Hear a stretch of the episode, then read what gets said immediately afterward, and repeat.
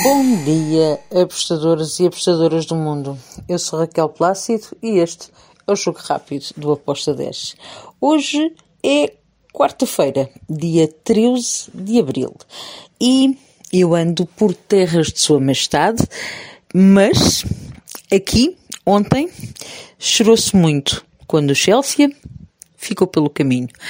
Agora, vamos ver como é que vai ser os jogos de hoje um, do Liverpool com o Benfica? Bem, digo-vos que para mim não houve, um, não vi nada que tivesse valor, as outras estão completamente espremidas. Obviamente que eu espero que o Liverpool ganhe.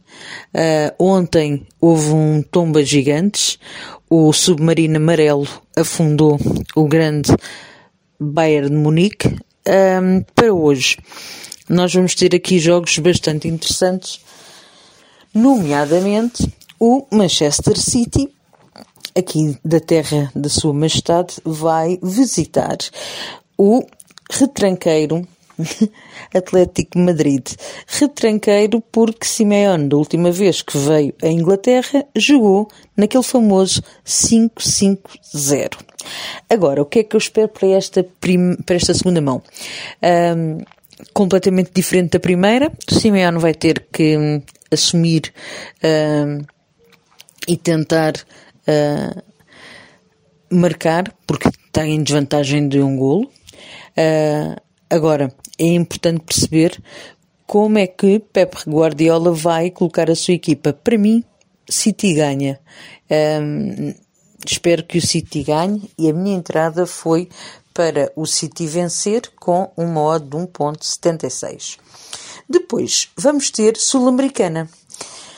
Dois jogos, perdão, três jogos da Sul-Americana. O Santos vai jogar contra a, a Universidade Católica uh, e aqui eu vou dar favoritismo ao Santos com uma odd de 1.65.